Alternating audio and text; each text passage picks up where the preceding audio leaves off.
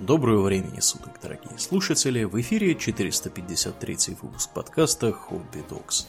С вами его постоянные ведущие Думнин и Ауралиен. Спасибо, Думнин. Итак, от истории разработки видеоигр мы переходим к теме более древней и чуть более даже, я бы сказал, фундаментальной. О чем мы, Думнин, поговорим сегодня? Сегодня мы поговорим об истории печатного дела. Несмотря на то, что, казалось бы, в этом нет ничего интересного, э, развитие печатного ремесла повлияло на нашу цивилизацию, культуру и повседневную жизнь гораздо сильнее, чем мы замечаем. То есть, э, э, вот пример. Многие не очень сведущие в истории всякие фрики пытаются доказывать, что э, такая-то там хроника, которая была в 13 веке где-то там написана, или еще там раньше, она была создана для пропаганды там претензий такого-то там дома на такие-то земли там или еще на что-то. Они не понимают, что хроника действительно могла быть написана так, как хотелось бы этому дому, но такого значения она не могла иметь. По какой причине? Потому что эта хроника существовала там в одном, максимум двух-трех экземплярах, которые хранились в книгохранилище, охранялись там цепными собаками, э, и которые абы кому читать не давали. Uh-huh. То есть пропагандировать через э, такой э, метод можно было только самому себе, больше никому. То есть, чтобы самому читать было приятно, или там потомки когда-нибудь прочтут и чего-то там про тебя хорошее подумают. Потому что книга вот в э, практически до конца средневековья, то есть когда в 15 веке э, начали внедрять те или иные методы печати, которые дошли из Азии в Европе. В Азии все было гораздо раньше, то есть там еще с начала э, новой эры, где-то со второго-третьего веков уже встречаются отпечатанные работы, скажем так. Не совсем книги, я объясню почему. Дело тут э, не только в том, что, скажем, бумага в Европе долгое время была неизвестна. Только, опять же, к концу Средневековья начала распространяться и все равно стоила дорого. Вот, например, одной из причин, по которой переход на бумажные патроны у мушкетеров в 17 веке шел медленно, была та, что их тогда не снабжали боеприпасами централизованно. Ага. Им надо было э, эту бумагу откуда-то самим брать. Она где-то есть, где-то нет, где-то она стоит вменяемых денег, а где-то невменяемых. И мушкетерам поэтому было все это невыгодно абсолютно. Они старались на, по старинке деревянными зарядцами обходиться, что нарушало устав и влекло всякие неприятности. А до этого в Европе использовали пергамент. Вообще, правильно говорить пергамен. Вот, но как уж все привыкли, чтобы вас не морочить, будем говорить. Дело не только в дороговизне этого материала. Дело, потому что еще пергамент делается, блин. А из чего он делается? Из телечьей кожи. О. Это получается, что на книгу надо чуть ли не стадо коров перевести. Да. Все, вот. И... Причем это именно телячья должна быть кожа. Со взрослой коровы уже маленького, да. сорт не тот будет. А дело еще и в том, что размножались они вручную. Это, во-первых, э, тяжело, долго и трудоемко. Вот в каждом монастыре э, высокое средневековье существовали э, маленькие, ну, я имею в виду крупные монастыри, то есть бывали монастыри там на три с половиной калики, где сидят и кормятся Христа ради у проезжающих мимо огород копают. А, mm-hmm. имею в виду крупные монастыри, они имели у себя небольшую библиотеку, и к ней обязательно прилагался э, такой как бы цех переписки. То есть, э, где сидели и копировали вручную пером, чертя чернилами на пустых томах. Вот. Или там на пергаментах потом их уже э, подшивали в книгу, делая копии. Изредка писали что-то новое, но в основном это были именно копии. Там 90% это копии. Потому что книги, э, они не очень долговечные, им требуются особые условия хранения, пергаменту тем более. А тогда этого ничего обеспечить было нельзя. Никаких там способов, как сейчас, всякими там микрочастицами что-то там обрабатывать, каким-то газом протравливать э, кто бывал в крупных книгохранилищах, те видят, что там есть э, такие лампочки «Осторожно, газ». Мгм. Потому что книгохранилище периодически газом протравливают, иначе его съедят там всякие плесень и насекомые, и бог знает кто там, вплоть до мышей, кстати. И поэтому получалось, что книги стоили дорого, э, относились к ним как к скорее произведению искусства. И вот, например, в раннее средневековье большинства сельских приходов не было своей Библии. И священник в лучшем случае имел какой-нибудь э, отдельный там пергаментный свиток, на котором была записана, допустим, там э, притча о сеятеле. И эту притчу он там до дыр просто зачитывал своим прихожанам, потому что больше ничего нету. А все остальное приходилось по памяти пересказывать, из чего рождались всевозможные ереси и разночтения. К слову о разночтениях. При переписке тоже регулярно происходили ошибки. А кто вот играл в Kingdom Come Deliverance, там как раз в начале 15 века протагонист может затесаться внедренным агентом в монастырь. И там его будут периодически сажать переписывать книги. И это собачья работа, потому что надо понять, что вот это вот кривыми каракулями тут такое написано, и как это э, понимать, да? Э, чтобы у вас слово великомученик не получался какой-нибудь великан-ученик, вот, или что-нибудь похуже еще. Были известные примеры отпечаток, когда, например, э, Библия, э, это уже, правда, в печатную эпоху, э, где было написано, что, значит, вместо непрелюбодействия написано просто прелюбодействуй. Это еще ладно, потому что там был еще экземпляр книги, в котором, значит, про то, что видя соломицу в, в глазу ближнего своего, в своем не видишь и бревна, вот, там вместо окула получилось э, куло, как бы жопа, и предполагалось, что бревно кому-то в задницу засунули. Вот, чтобы такого не было, да, нужно было изобрести э, метод промышленной печати. А, Началось все, как и вообще все на этой планете, конечно, с древнего Китая, где в начале новой эры э, пошли в ход технологии, которые по нынешнему называются методом ксилографии. То есть, э, когда берется доска, на ней резцом вырезается, что там тебе нужно печатать, она покрывается тушью и штампуем. Раз, раз, раз, раз. И целыми страницами идет эта штамповка. Почему в Китае э, это произошло именно тогда, а не, допустим, раньше или позже? Ну, начнем с того, что бумагу там изобрели относительно незадолго до. Вот, до того, как бумага у них пошла в ход, они пользовались такими бамбуковыми дощечками, которые сшивались в такую вот, как... эм, у тебя на даче и у меня вот на кухне висят вот эти вот из дощечек маленьких эм, китайские такие, как это сказать, гобелены, не гобелены. А, да, да, да, да. Вот это уж, да, то есть из горизонтальной Циновка да, циновка такая, да. такая, да, да, увязанная, на ней нарисованы всякие водопады, журавли, драконы.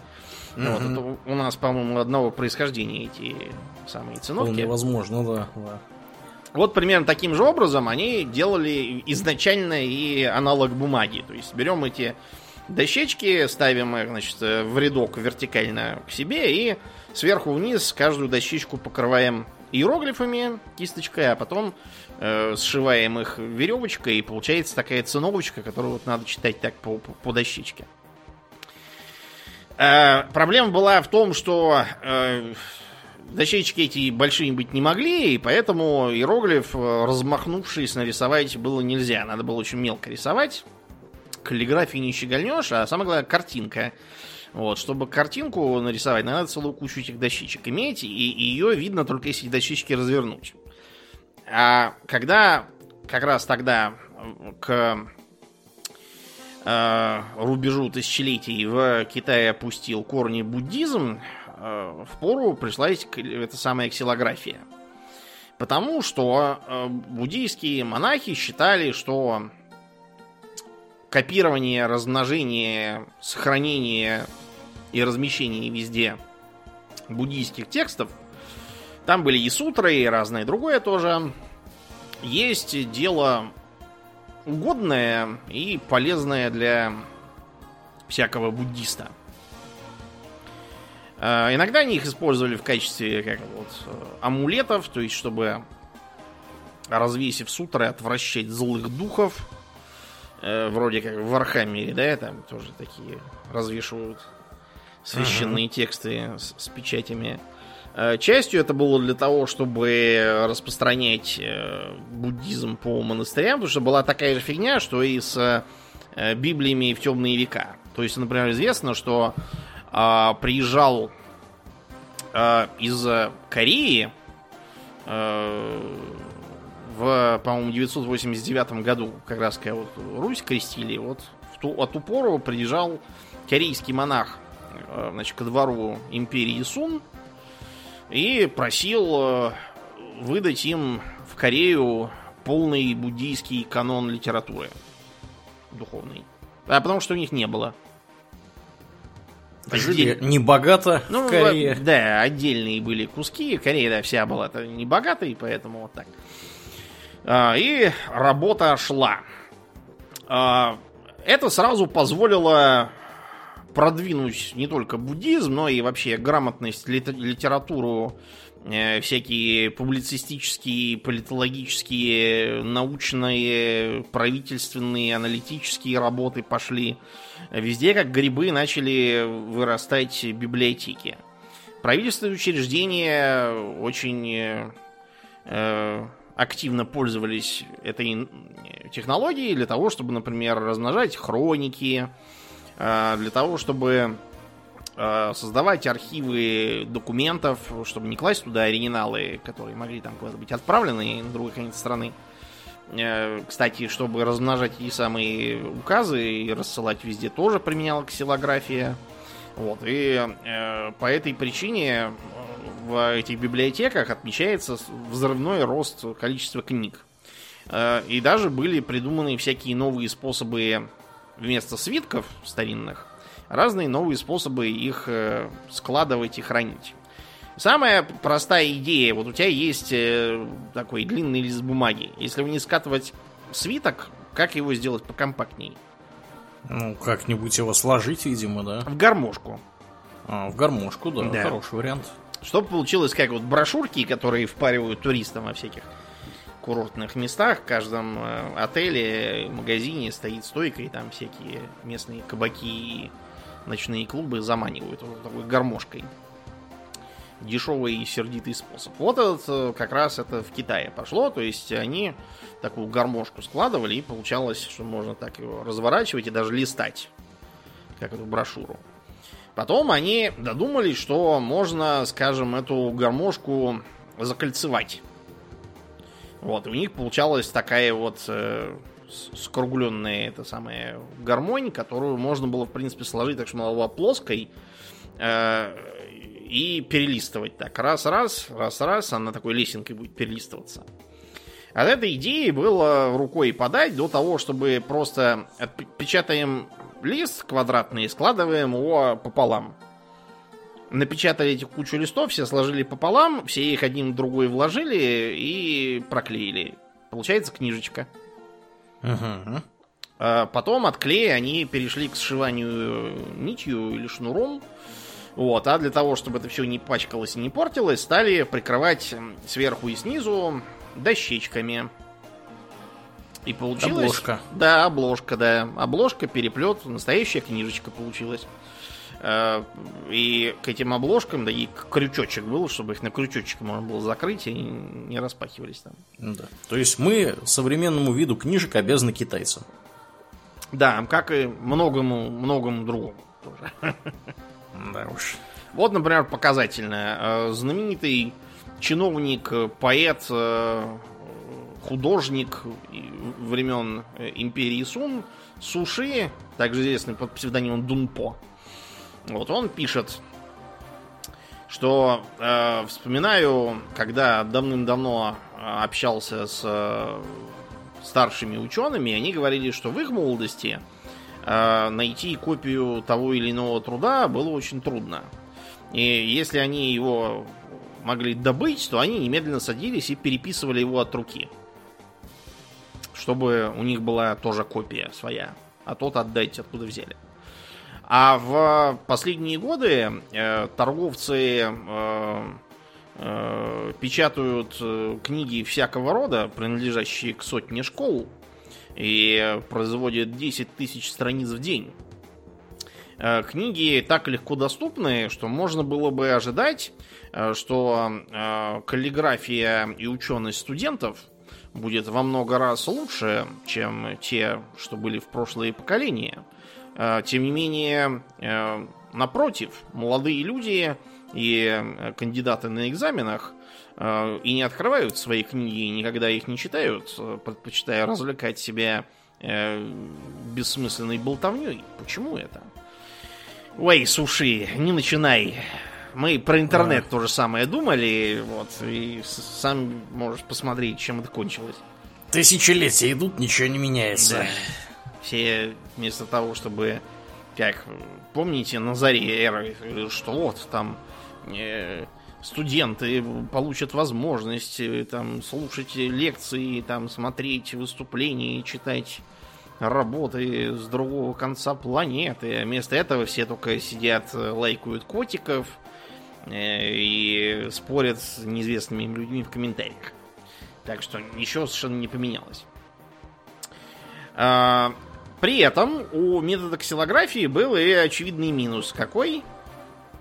Ну, изнашивается, видимо, все это быстро. Это понятно, но дело-то в том, что если бы износилась э, какая-нибудь там одна, один символ печатный, это было бы еще ничего. А, а тут же целая страница печатается одной вот этой болванкой ксилографической, деревянной. А, ну да. Фиг И, что поменяешь. Да, ее надо, значит, всю менять. Это раз. Во-вторых, э, предположим, что я хочу не одно и то же штамповать, а что-нибудь новое. Это мне надо сидеть и новые вырезать деревянные Э, эти самые формы, чтобы печатать. Угу. Получается не очень технологично. И, э, казалось бы, простейшая идея это просто отдельные символы сделать отдельными маленькими кусочками и их из них складывать, что я там хочу сделать. Этот способ тоже в э, Китае как раз вот в эпоху державы Сун был внедрен э, неким простолюдином по имени Би Шен, э, который делал из э, фарфора отдельные квадратики, на которых был отдельный иероглиф.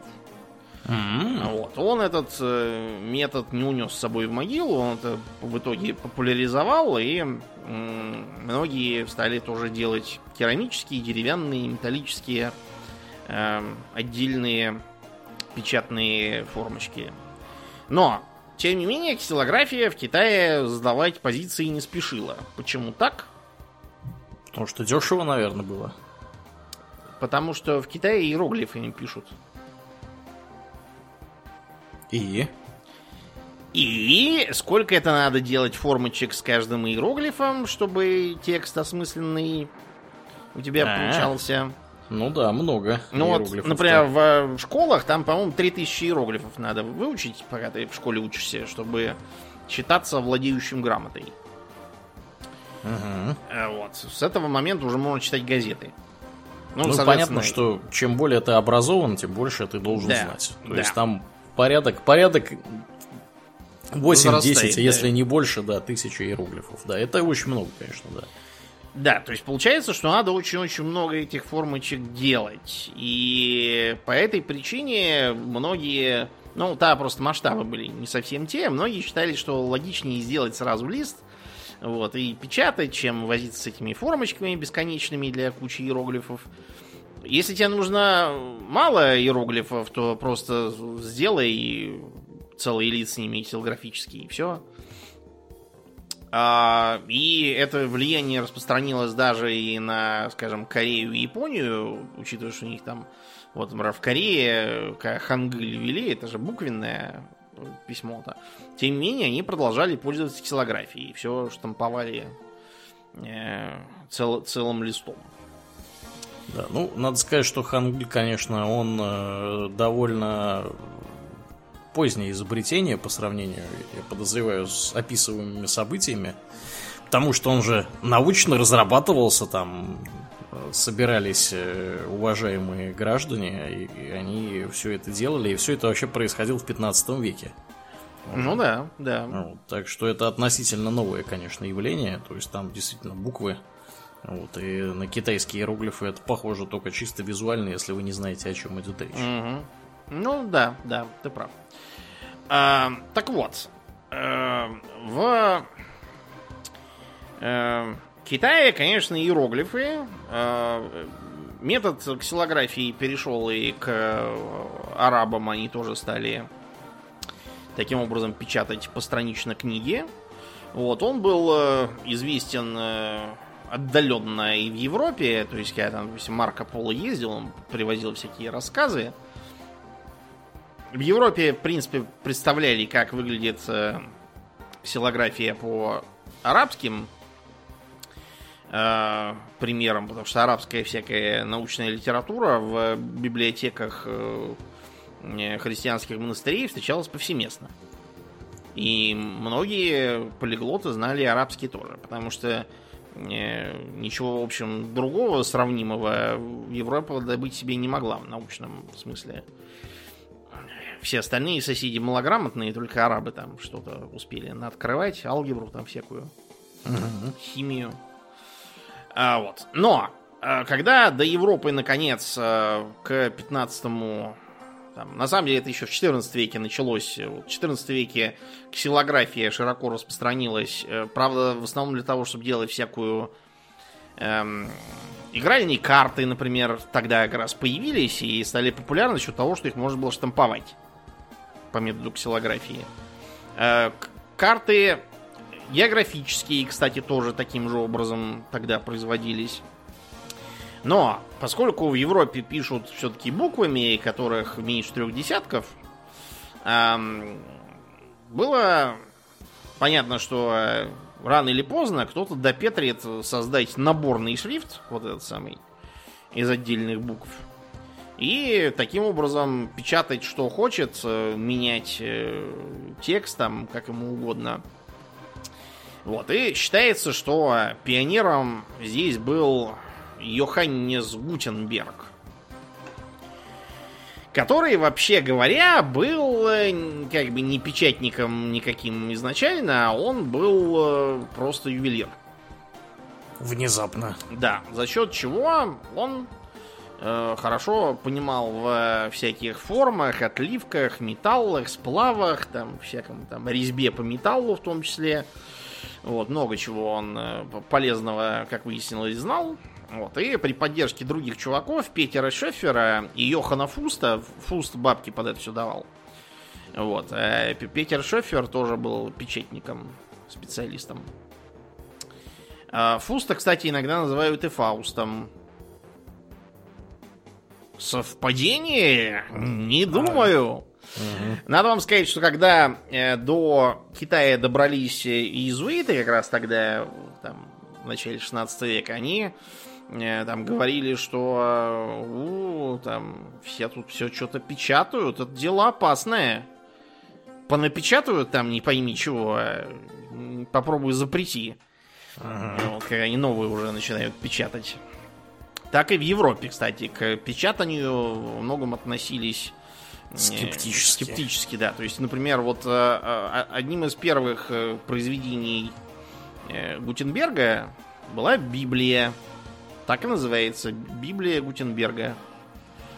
Э, и многие это воспринимали как э, нечто опасное, потому что все тут по понапечатают Библию, вот, и э, понятно, что она по-латински была напечатана, но все равно, все равно бесконтрольное распространение Библии, сегодня они по-латински, завтра они по-немецки, начнут печатать, все начнут читать, поначитаются там всякого, начнут задавать вопросы. Да. Ну, это же, это же мало просто вот Библию, так сказать, транслировать народ. Нужно же ее правильным образом трактовать, да. чтобы ваша паства делала то, что вам надо, а да, не просто так. Трактовать надо так, как это именно сейчас нужно. То есть, если да. нужно, чтобы паства исполнилась кротости и смирения, начинаем им про м, подставь вторую щеку. Если нужно, чтобы паства преисполнилась священной ярости, то, значит, про Немир принес вам но меч и так далее. Вот. А распространение печатных Библий всему этому совершенно не способствовало. Все начитаются, начнут толковать, толковать все сами. И вот по э, Германии и шире Европе со середины 15 века начинается э, взрывной рост типографий. Э, почему именно Гутенберг считается за такого продвинутого отца-основателя? Потому что если бы он просто сказал, давайте использовать наборный шрифт и все, то, в принципе, его ценность была бы близка к нулю. Это не он один был такой умный. Дело в том, что Гутенберг э, работал над проблемой комплексно. То есть, например, э, он э, предложил вместо деревянного наборного шрифта, который раньше использовался, использовать металлический. А ввиду того, что тогда технология была того, а, отливать из железа, например, ничего было бы нельзя. Это в Китае там литье сразу начали с железа. Э, У них там стечение такое было удачное. В Европе все это только ковалось. Поэтому нужно было придумать другой способ. Из бронзы это очень дорогой получится шрифт. Вот, и тогда он э, задействовал свои познания в ювелирном деле и, э, значит, э, использовал сплав свинца, олова и сурьмы, который так и был э, известен как э, металл печатников или свинец печатников, как вариант. Или печатный металл. Там, в разных языках его по-разному называли, но смысл вот в этом. Этот сплав как раз показал себя очень хорошим для наборного шрифта. Что еще хорошего по сравнению с деревянным или керамическим шрифтом представляет собой металлический набор? То, что на э, деревянном э, шрифте надо все вручную вырезать. А металлический можно по мерке отливать. То есть, по сути, э, он тоже как бы печатный, массово воспроизводимый, копируемый. У тебя вот есть формочка, Ага. где, например, буква У латинская. Ты туда налил этот самый сплав или что-то там, какой другой металл, хоть золото наливай, это не так важно. И у тебя получилась э, огромная куча шрифта с буквой У. Совершенно единообразного. Да. Потому что, э, например, с деревянным или керамическим, как, ну ладно, керамикой это все-таки было в Китае, они из фарфора прям делали, в Европе тогда этого не знали. Деревянный шрифт э, порождал следующую проблему. Вот некий мастер должен делать тебе наборный шрифт от А до Я. Вот он берет, допустим, латинскую У. Такого-то мастера У получается э, снизу заостренное, как будто В. Э, Это потому, что В у него такая же, но только у нее такие как бы э, рожки в бок идут сверху, чтобы было видно, что это В, а не У. А у другого наоборот, В скругленная снизу, а У у него с хвостиком сзади, чтобы было понятно, что это У, а не В. Это все хорошо и здорово, пока у тебя полный набор, но буквы-то используются неравномерно. Язык-то, то есть, скажем, в английском языке какая самая популярная буква в словах? А какая? И. Да. Да, да, я так и думал. Это значит, что и у тебя при печатании английских текстов будет изнашиваться быстрее, чем, не знаю, какой-нибудь там Y или Z, допустим. Это значит, что тебе его придется менять. И тебе надо искать э, мастера и объяснять, что вот мне нужно вот такое вот э, У, чтобы оно было не похоже на В, потому что у меня В скругленное снизу, и вы делаете такую ту, которая с хвостиком. Э, Это совершенно ненужные сложности создает и мешает массовому производству и массовому уже, соответственно, применению печати. А литой шрифт можно штамповать по, по формочке, и все у тебя там будет как надо. И э, его можно делать какими угодно форматами, какая там будет у с хвостиком или без хвостика, что привело к появлению чего? Шрифтов. Ага. В нашем понимании все эти Times New Roman, э, Arial э, и Comic Sans, это вот все коренится оттуда. А, Значит, э, первоначально, что интересно, мастерские печатников, они наследовали вот эту вот средневековую э, традицию. То есть там был мастер-печатник, который Э, например, подбирал тексты, которые хотел печатать. Редактировал их тоже сам, если он считал, что так будет лучше. Э, составлял набор, отдавал его подмастерьям. Подмастерья, значит, из этого всего делали э, листы и таким образом изготовляли книги в итоге. Ученики в это время бегали там, подметали полы, бегали им за пивом, получали по шее за пролитые на пол кружки и пытались чему-то научиться наблюдательным методом. Такая была просто традиция. И где-то вот лет э, там 200 до начала 18 века печатное дело сохранялось в таком формате. Достаточно архаичном. Но даже и это уже произвело натуральную революцию с тем, что как раз э, через полвека после э, мероприятий Гутенберга по внедрению наборного шрифта э, начался пожар революции, то есть, извините, пожар реформации, конечно же. Э, каковому пожару книгопечатные пришлось очень ко двору. Потому что э, протестанты считали необходимым переводить Библию на свой язык, какой у них там, немецкий там, или голландский, или английский, или датский, э, французский, печатать ее, размножать. Э, печатались э, их собственные теологические работы.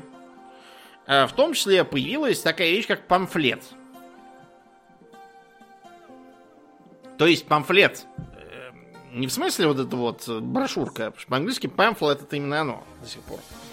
По-русски памфлет это некое краткое э, произведение политического направления. Кого-то яростно критикующее к чему-то призывающее. А обычно кого-то высмеивающее. Вот. До этого пропаганда велась в основном путем рассылки гонцов – вот, а тут стало можно печатать и э, печатать всякое про то, какой нехороший конкретный папа римский, какие там у него внебрачные дети есть и, и так далее. Так что католическая церковь немедленно создала список запрещенных книг.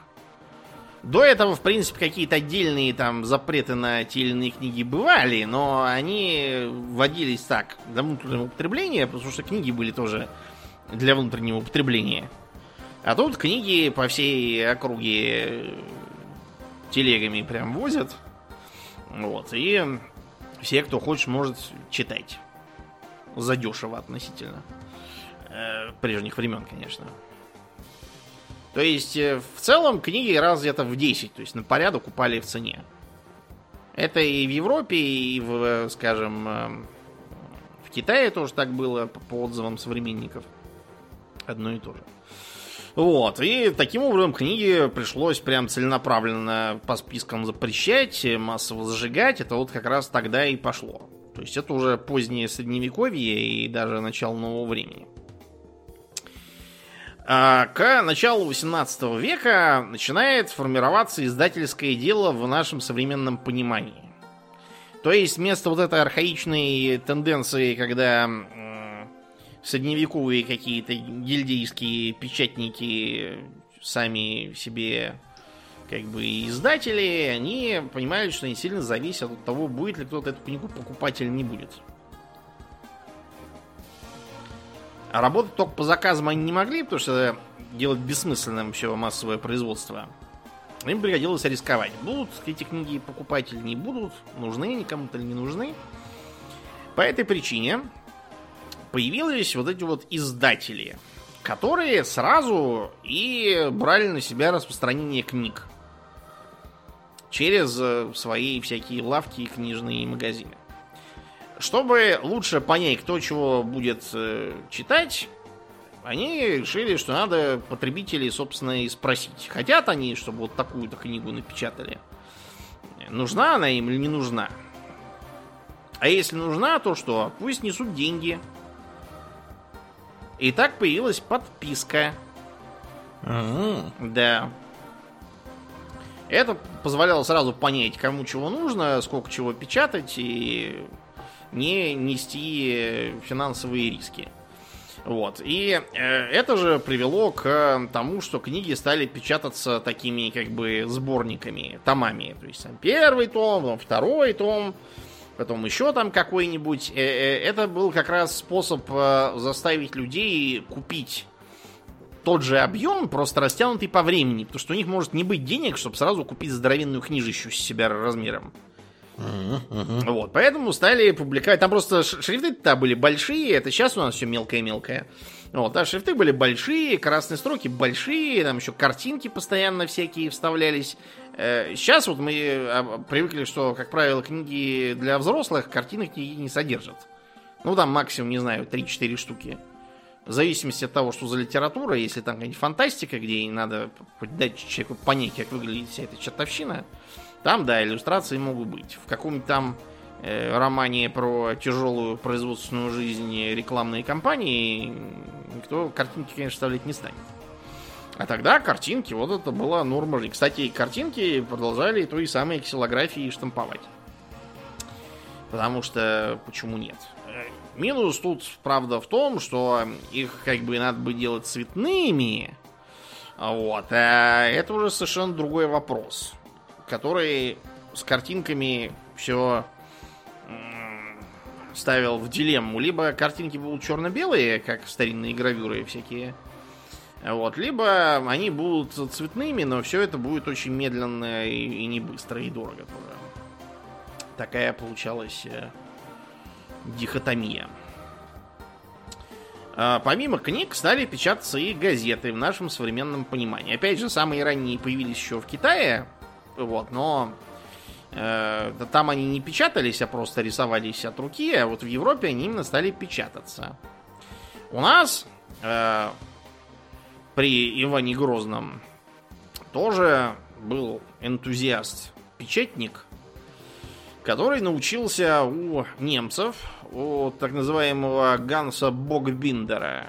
Э, Богбиндер это, конечно, не фамилия, это кличка. Я думаю, любой знакомый с германскими языками понимает, что это означает э, кни- книгоплет. Ага. Как бы. Книгоиздатель. Реальная фамилия у него была э, Ганс Миссингейм. Он, по-моему, датчанин был какой-то, а может немец просто из Дании, не так важно. Так то, что у него учился Иван Федоров. Он же Иван Москвитин, он же Иван Друкарь, как его потом уже стали называть на территории современной Беларуси, куда он переехал. Вот, он у нас создал печатную избу. То есть первую московскую типографию. Ага. Как считается. Вот. И он э, напечатал книги. Первая точная установленная книга это Апостол. 1564 год. Как нетрудно догадаться, книга это была религиозного содержания. Ну, потому что что еще-то печатать у нас. Поэтому вот так вот. И потом он э, опубликовал часовник или часослов. Просто, понимаете, часослов это э, по пост Никоновской традиции. А до того, времена Ивана Грозного, говорит часовник. Это означало что? Это означало набор молитв, которые надо читать по часам в день. Mm-hmm. Да, то есть это тоже книга э, э, богослужебно-религиозная. Вот, короче говоря, э, у Ивана Федорова после этого дела пошли плохо. Есть разные версии. Вот, э, английский посол Флетчер доказывал, что это местное духовенство, значит, на него напустилось и объявило, что он, так сказать, еретик и все такое. Тут их можно понять, потому что переписчиками книг были кто? Монахи. Вот, соответственно, он со своей типографией лишал их заработка, и поэтому, да, делал... Еретик. Поэтому, конечно, сразу станешь еретик. Вот. И якобы эту самую его печатную избу сожгли. Э, мы, на самом деле, не можем сказать, сожгли или не сожгли. Вот. Э, мы, на самом деле, не можем э, утверждать, что Иван Федоров находился прям в таком конфликте с духовенством. Ты учитываешь, что он как бы был сам священник, вообще-то. Внезапно. Да. Да. Вот. Э, так что это все дело темное. Почему он там уехал? Потому что он э, уехал и поступил на службу к литовскому гетману Григорию Хаткевичу. Вот, у которого он там тоже продолжал печатать всякие религиозные произведения. Вот, и э, там и закончил, собственно, свои дни. Хорошие специалисты везде нужны, как Да. показывает практика. Да, да, есть такое. Значит, в 18-19 веках печатание продолжало развиваться. Например, а, значит, для эм, раннего периода была характерна технология так, э, так называемой ксилографии, я уже сказал, то есть когда вырезалась, э, вырезалась картинка и, соответственно, отпечатывался целиком этот лист. Так вот, в конце 18 века появилась литография. То есть буквально камнеписание, камнепись. Ага. Это способ э, физико-химический. То есть, а, значит, часть э, пластины, э, это на, на плоских всяких пластинах, на металле, там, на всяком, не так важно на чем. Значит, э, часть э, покрывалась водоотталкивающим каким-то составом. Вот. И когда мы наносим чернила на эту пластину, чернила потом смываются водой. Соответственно, там, где была эта водоотталкивающая намазка, они не смываются. Получается, что и части остаются черными, М. а все остальное белыми. И получается, например, что у тебя там на, э, допустим, на фоне э, белого какого-нибудь там Кремля московского, у тебя там черные избушки какие-нибудь. Если очень примитивно, то вот литография так работала. То есть это на, на- да, на основе физико-химических свойств красок и всякого такого. А проблема была в том, что сделать это все цветным, это совершенно другое дело. То есть бывало так, что, скажем, поступал заказ сделать цветную картинку для печати, но а, для того, чтобы это сделать, нужно было сразу несколько литографических составов. Каждый, значит, за отдельный цвет будет отвечать. А, И получалось, что это все может занять там чуть ли не месяц работы очень высококвалифицированных, дорогостоящих специалистов. Вот, так что в основном литографии были черно-белыми там, или серо-белыми, там, как уж судить. В книжке Льва Толстого «Юность» упоминается, что он когда стал э, студнем, вот, он получил впервые карманные деньги и решил что-нибудь купить. Он, значит, э, вспомнив, что его старший брат купил себе литографии лошадей какого-то Виктора Адама или что-то такое, ну, тоже решил купить какое-нибудь изображение вместо литографии, чтобы не получалось одно и то же. Купил просто портрет акваре- акварельный какой-то дамы. То есть литографии, да, были широко распространенным э, способом печатать именно картинки, а не текст. И э, как раз тогда, в 19 веке, пошло э, их применение во всяких там листовках, рекламных плакатах, газетных, в этих всех рекламных изображениях и тому подобное. Вот. До этого в 18 веке картинки приходилось делать э, вручную, так сказать, чуть ли не там не, не- каждой бумажке, поэтому так выходило, что либо гравюры, либо вот вручную работы надписи. Размножать не могли. А в 19 же веке появляется ротационная машина, Э, То есть типографская машина, которая э, благодаря цилиндрической форме печатающей, печатающего тела этого э, может прямо рулонами печатать газеты. И именно это э, в очередной раз поменяло лицо газет. То есть до внедрения ротационных машин ко второй четверти 19 века Газеты печатались достаточно небольшими тиражами из-за того, что это все приходилось отдельно там штамповать и стоили недешево. Поэтому они имели соответствующую узкую достаточно читающую базу. И поэтому там писали все про умное да серьезное. Какие там котировки на лондонской бирже, как прошел бал по случаю бракосочетания принца Уэльского, кто присутствовал, там, какие компании объявили о слиянии и поглощении, какой там корабль с чем пришел из Индии, что-то такое. И тут появляется ротационная машина, которая там могла в час э, десятки тысяч производить прямо в рулонах, которые потом только нарезать и все. Можно пачками отгружать эти газеты. И газеты немедленно поменялись, появились дешевые популярные газетки на дешевенькой желтюшной неотбеленной бумажке, вот, которые вместо того, чтобы про умное да солидное, печатали, что змея задушила детей циркача, они умирали истошно крича, так и появилась угу. желтая пресса. Мы про это рассказывали отдельно, поэтому повторяться больше не будем. А, к концу 19 века относится и другое очень важное изобретение. Это печатная машинка. То есть это механическое изделие с механической же клавиатурой, каждая клавиша которой это символ, вот, которая э, при нажатии вызывала удар э, печатающей головкой с этим символом по бумаге через что? Через ленту. Через кращую ленту, совершенно да. верно. Вот, что вызывало сдвиг каретки в бок.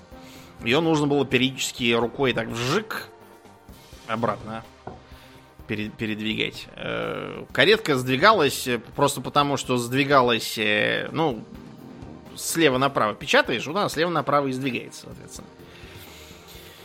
Это сразу революционизировало. Ну, как сразу. Они появились в 70-е, а в ход пошли уже только в 80-е. Потому что до этого инертность возобладала, а вот после этого 80-е они как раз появились в, у всех. У э, писателей профессиональных, у, допустим, там, секретарш всяких.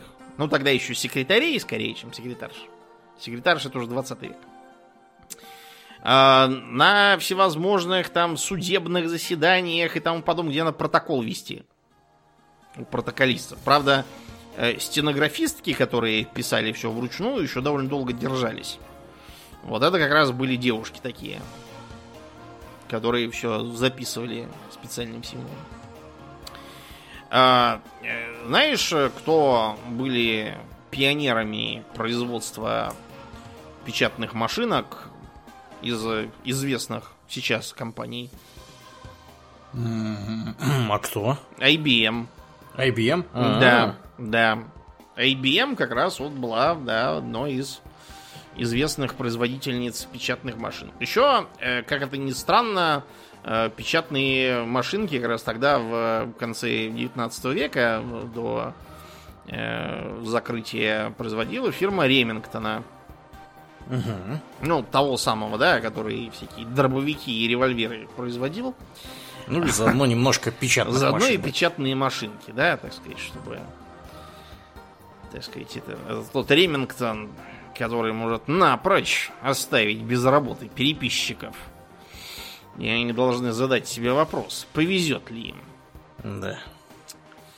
А, по э, мере развития технологий печатные машинки уже приобрели электромеханический привод.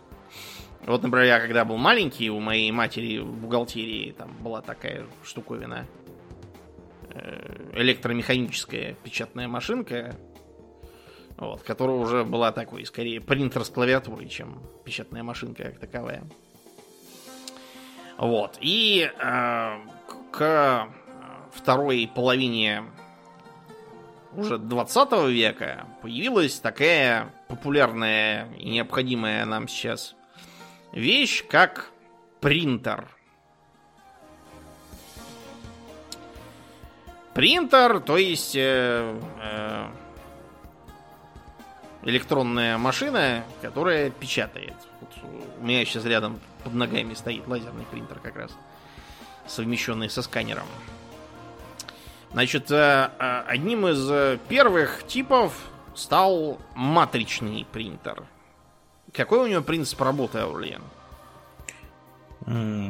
А какой? Он, На печатную машинку. Да, он похож. недалеко да, от- отходит от э, печатной машинки. То есть там тоже была лента печатающая, вот, которая, через которую стучала головка с символом. Но, в отличие от печатной машинки, где на каждый символ была отдельная головка, тут головка состояла из таких э, иголочек, которые как бы составляли матрицу печатающую. Вот. И э, э, эти иголочки, комбинируясь по-разному, соответственно, давали оттиск соответствующего символа. Э, У этого метода был тот плюс, что он позволял все делать быстро, дешево. вот. И позволял, например, так же как печатная машинка, делать копии при помощи копировальной бумаги. М. Мгм. А, минус у этих принтеров, которые вот еще когда были маленькие, они еще, в общем, продавались для домашнего и офисного использования. Минус у них был такой. Э, Они ужасно шумели. Э, с- Это да. скрежетание и лязг этого принтера мог, не знаю, инвалида умственного труда превратить человека. То есть, например, офис там 70-х, 80-х годов, когда широко использовались матричные принтеры, представлял собой такой вечно грохочущий чем-то из этих принтеров филиал ада на земле, так что работать с ними, конечно, было тяжело. Еще один из... э, уста- А, кстати, сейчас они как бы не все исчезли и, скажем, для вот кассовых аппаратов используются ну, для старых кассовых аппаратов. У, у них, знаете, такой еще точечками такой шрифт. Вот это как раз из-за того, что иголочки матричные печатают. Поэтому кассовые аппараты при печати так зверски шумят. Кстати. Вот это ти- типичный пример. Еще один пример, который тоже ни в домах, ни в офисах уже не используется, а используется только в маленьких э, чекопечатающих этих машинках, к которым карту надо прикладывать. Это термальный принтер. То есть он работает как? Там э, термочувствительная бумага, которая при нагревании темнеет в соответствующих местах. Э, дешевый такой, да, быстрый при печати, в принципе, э, способ, но текст там такой. То есть документы, там всякие договора печатать, он, он слишком грубый для этого. Только вот чеки сейчас на этих маленьких машинках. А 80-е домашние принтеры, да, тоже такие были для всяких там писателей, журналистов и прочих товарищей. Еще тогда же в 70-е и 80-е применялись так называемые принтеры «Ромашка». У них, по сути, техника, технология была та же, что и у печатной машинки, только там была такая, как бы, такой кружочек, у которого, вот как у ромашки лепестки, то каждый лепесток это символ соответствующий. Буквы, цифры Мгм, мгм. всякие плюсы, минусы, точки и восклицательные знаки. Соответственно, он просто э, вращался, подставляя нужную, нужный символ, и потом по, по нему стукала головка. Вот, насколько я помню, оно работало так. Э, считалось за, в общем, такую весьма качественную и эм, недешевую печать. Вот, э, в той книжке, помнишь, про роботов, которая у нас была 89 Да, года. Да, да, да. Осваиваем микрокомпьютер, там как раз э, ромашковые принтеры пропагандировались как самые лучшие по сравнению с термальными и матричными. Там еще была приписка э, Существуют также струйные и лазерные принтеры, но они чрезмерно дорогие. Да, Да. да. Ну, на тот момент это было На тот так. момент, да, это было так. Но вот у меня, когда там, в 98-м, по-моему, отец купил домой струйный принтер. А, Потому что лазерные принтеры тогда... Нет, они были уже достаточно давно, э, с 70-х годов, опять же. Проблема в том, что они были тогда только черно-белые. Нет, Ага. цветные тоже были, просто стоили они тогда таких денег, что Да, как крыло от самолета. Да, для домашнего использования они не годились. Вот. А, Да, у меня струйный появился, мне кажется, году в 2005, когда я учился в универе, Да. надо было печатать разные, разные какие-то штуки, я задолбался ходить, распечатывать. Помнишь, были тогда специальные места, куда можно было Да. прийти с флешкой и там все распечатать? да. Вот, вот мне это надоело, и у меня вот появился струйный принтер. Лазерного, по-моему, у меня как такового... Хотя нет, был, был потом. Но он тоже был вот как МФУ, как подозреваю, у тебя стоит. Ну скайпом. да, у меня тоже, да, стоит МФУ. Да. Вот. А в, э, значит, э, в 80-х годах как раз струйные, они появились в середине 80-х годов, э, конкурировали с э, тогда более-менее развившимися лазерными. Как раз тогда э, все эти Canon и Hewlett Packard как раз вошли на рынок. У струйного было то преимущество, что он позволял достаточно бюджетно печатать э, цветные тексты, э, и картинки, самое главное. Но тот минус, что печатал ужасающе медленно. То есть, э, чтобы напечатать страницу текста, ему нужно было, не знаю, минуту, наверное, затратить. Потому что лазерные уже тогда вжик, и уже страница готова. То есть не успел рот раскрыть, а уже все. Ну и плюс по ресурсу работы тоже они сильно опережали струйные. У струйных, например, начи- могла начать забиться, забиваться распыляющая эта головка, из-за чего некоторые цвета пропадали, и приходилось лезть э, с ваткой со спиртом, все это пр- протирать.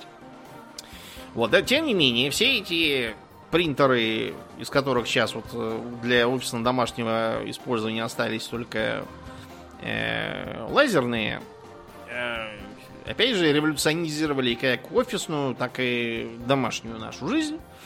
Вот, в офисах э, стало можно э, печатать э, документы пачками и копировать их, размножать.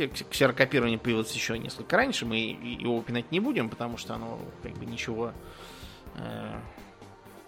принципиально отличного не несло. То есть исчезли все эти девицы, которым давали чего-то там напечатать или перепечатать. Э, э, Была, помните, такая э, жидкость корректор? Угу. Которая, Беленькая. Да, беленькая. В наши школьные годы называлась замазкой. У меня была русичка в средней школе, которую какой-то имела... Я не знаю, возможно, она в детстве упала в чан с замазкой и чуть не утонула.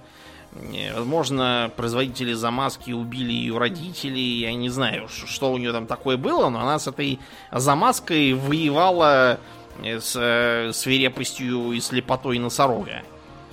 Э, Называл ее мазилкой. Кстати, стремление при- придумывать неологизмы к вещам, которые тебе не нравятся, это вообще не очень хороший признак. У шизофреников так, например. Вот, и доказывала, что это чего-то там разрушает, и чего там, чего там не дает. Не знаю, почему это не давало. То, что это замазка как раз тогда и пошла э, с, с распространением печатных машинок, чтобы можно было, нажав не ту клавишу, ты же не можешь нажать backspace на этой печатной машинке, да, и э, убрать ненужный символ. Тебе пригодилось замазывать, сдвигать, значит, каретку на одно движение обратно и на- напечатывать сверху то, что надо. Вот. А с появлением принтеров и, как то называлось, текстовых процессоров. Да уж. э, э, Это как бы были, как бы э, это компьютер, который весь заточен только на то, чтобы как бы быть, эм, ну то есть текстовым редактором по сути воплоти, больше ничем. Да, это, конечно, было очень смешно из-за тогдашних слабых вычислительных мощностей. Да, но какие бы они ни были, они все равно позволяли прямо на ходу вносить правки в текст, там, редактировать, э, вырезать, вставить, страшное дело, найти, заменить даже. Вот, в 80-е уже было. Проверка орфографии тоже была. У, прям страшные дела. И можно было уже, когда все выверил и точно, точно все нормально, уже тогда и печатать. Насколько это изменило офисную жизнь, это сейчас нам даже тяжело представить. Вот, ну, так мы и дожили до сегодняшней эпохи, когда книги стоят э, дешево, когда газеты раздаются вон метро бесплатно, в руки суют у нас прямо. Вот, когда заказать себе какую-нибудь там э, печатную рекламу в виде листовок для раздачи или там плакатов может любой дурак. Э, когда вот, например, мы проводили э, сессию в свою игру, вот еще э, зимой, мы тогда как сейчас? А, короче, я, э, чтобы распечатать э, наградные материалы с нашим артом, моим автографом. Ага. Вот. Я обижал как раз все эти заведения, которые печатают, но везде было то в одном закрыто, в другом очередь, в третьем еще что-то случилось. Короче, я там уже опаздывая нашел прямо рядом на чистых прудах одну такую маленькую типографию, дал им флешку, значит, они распечатали ошалело поглядели на то, что там напечатано, вот, сказали, что это? Зачем это? Я им даже одну оставил на память. Да, сказав, что это типа промо-материалы подкаста Хобби Токс. Вот. А какие-нибудь там сто лет назад это было почти нереально. Э, хотя многие люди, да, тогда действительно в типографиях что-нибудь заказывали. Э, э, они и сейчас это делают. Э, такой, знаете, есть типаж. Обычно в провинции, в столицах этого меньше. Ну, я, я думаю, что просто меньше заметно. А, а может также и потому, что здесь все в интернет сразу выкладывают. Но, в общем, в провинциях этот типаж еще держится. Такой, знаете, неудавшийся писатель книг руками, который свои тексты э, печатает за свой счет, там, каким-нибудь крошечным тиражом, какой-нибудь крошечной местной типографии, там, в 200, допустим, экземпляров, сам это все оплачивает и э, потом терроризирует всех родственников, знакомых, друзей и знакомых, впариваем эти свои труды отпечатанные. Сейчас это стоит дешево и доступно, но вот когда-то это было целое дело, и на полях какой-нибудь там пергаментной книги можно было найти отчаянные записи монаха-писца, что сегодня холодно, пальцы сводит, значит, лампадой светит тускло, пергамент волосатый, перо дрянное, в общем, получается черти что вместо переписи. Сейчас мы от этого избавлены. И на этой оптимистической ноте будем заканчивать. Как и обычно, мы благодарим наших подписчиков на спонсоре и на Патреоне. На этой неделе мы особенно благодарны Аделю Сачкову, Алексу Лепкало, Денису Лукашевичу, Льву Дмитриеву, Пропу и, конечно же, Нопу. Огромное спасибо вам, ребята, за то, что остаетесь с нами. Также напоминаем всем, что у нас есть группа ВКонтакте, канал на Ютубе, запрещенный на территории Российской Федерации Инстаграм, который разрешен в других местах. Поэтому приходите и туда, там тоже разное интересное происходит. Ну а мы на сегодня будем закругляться и плавно перетекать в после шоу. Мне остается лишь напомнить, что вы слушали 453 выпуск подкаста Хобби Токс, и с вами были его постоянные бессменные ведущие Домнин и Аурлиен. Спасибо, Домнин. Всего хорошего, друзья. Пока.